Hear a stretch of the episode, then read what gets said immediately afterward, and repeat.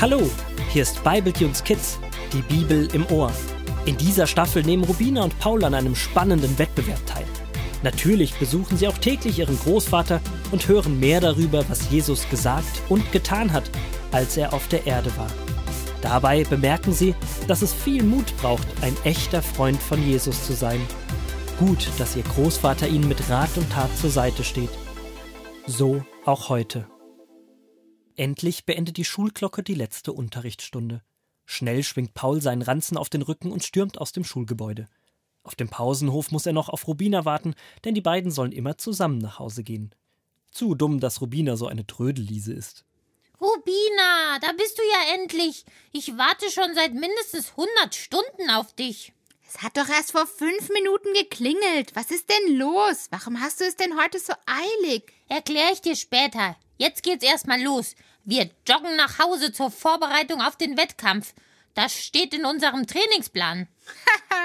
Die Zweitklässler müssen einfach zu wenig arbeiten in der Schule. Ich hatte gerade schon zwei Stunden Sport. In meinem Trainingsplan steht erst einmal ein ordentliches Mittagessen.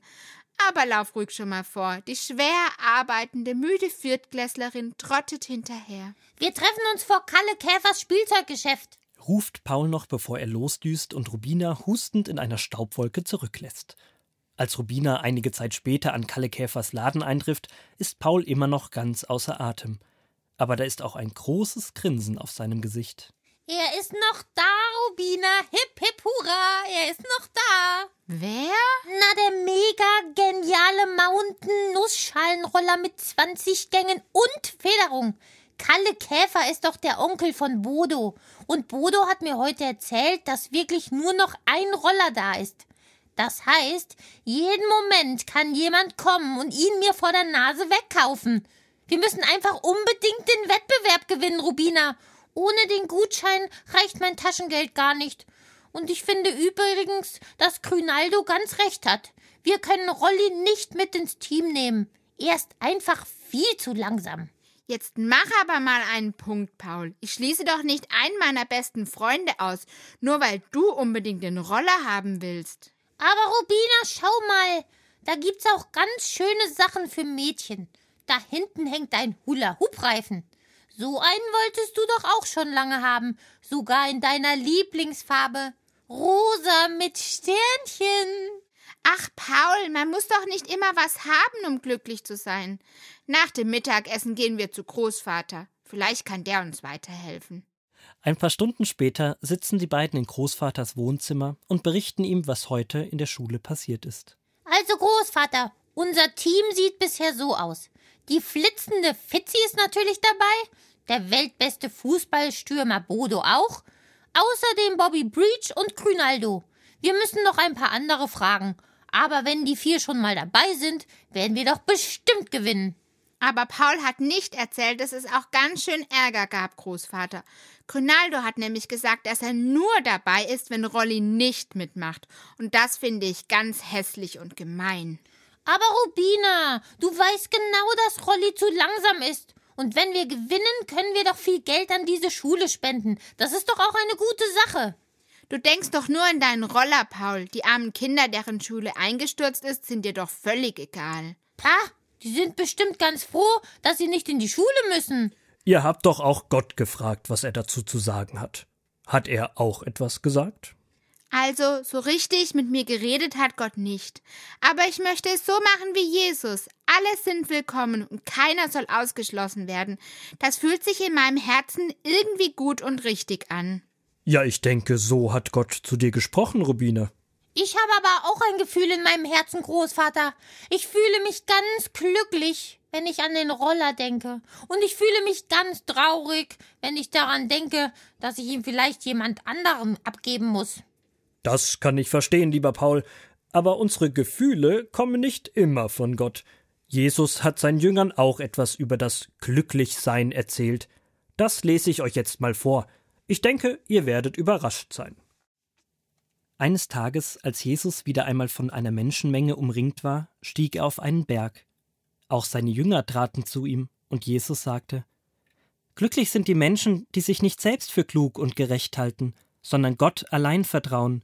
Ihnen gehört der Himmel. Glücklich sind die Traurigen, Gott selbst wird sie trösten. Glücklich sind die Menschen, die freundlich und geduldig mit anderen umgehen, sie werden einmal die ganze Erde besitzen. Glücklich sind die, die Hunger und Durst haben nach der Gerechtigkeit, sie sollen satt werden. Glücklich sind die Menschen, die mit anderen Mitleid haben und ihnen helfen. Gott wird auch auf sie schauen und ihnen helfen. Glücklich sind die Menschen, die ein reines Herz haben, sie werden Gott sehen. Glücklich sind die Friedenstifter, sie werden Gottes Kinder heißen. Glücklich sind die Menschen, die verfolgt werden, weil sie Gerechtigkeit wollen, ihnen gehört der Himmel. Und Gott segnet euch, wenn die Menschen euch beschimpfen und verfolgen und schlecht über euch reden, weil ihr zu mir gehört. Freut euch darüber, denn im Himmel wartet eine große Belohnung auf euch. Ebenso wie euch ebenso wie ich ebenso ebenso wie euch ist es den Propheten ergangen, die zu früheren Zeiten im Auftrag Gottes geredet haben. Das ist wirklich komisch. Man kann doch nicht glücklich sein, wenn man traurig ist. Das geht doch gar nicht gleichzeitig. Da hast du recht. Zuerst denkt man, dass das überhaupt nicht zusammenpasst. Lasst uns mal aufzählen, wen Jesus glücklich nennt. Die Traurigen also. Und die, die Gott allein vertrauen. Die Menschen, die freundlich und geduldig sind, mit anderen Mitleid haben und ihnen helfen. Die Menschen, die Gerechtigkeit wollen und sich für Frieden einsetzen und sogar die, die beschimpft werden, weil sie an Gott glauben. Irgendwie erinnert mich das an Jesus. Jesus war so, freundlich und geduldig und hilfsbereit. Er wurde auch manchmal beschimpft. Könnte man also sagen, alle, die so handeln, wie Jesus gehandelt hat, werden glücklich sein? So in etwa könnte man das zusammenfassen. Aber manchmal bringt es uns in dieser Welt erstmal kein Glück, Jesu Beispiel zu folgen. Es kann sehr schwierig sein und wir können uns sogar Ärger einhandeln.